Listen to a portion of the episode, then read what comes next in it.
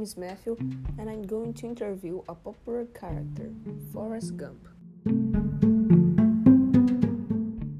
Hey Forrest, how are you?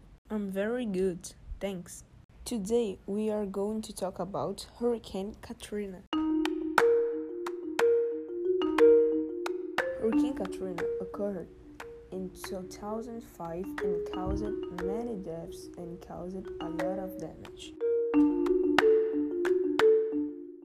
So, Forrest, where have you been when Katrina occurred? I was at home when suddenly my fan, which was broken, started to spin. That was I when started to feel a gale coming from outside of my house. I left my room and went straight to street to see what's going on. When I came across an immense mass of air. Forrest, what happened after? I wake up.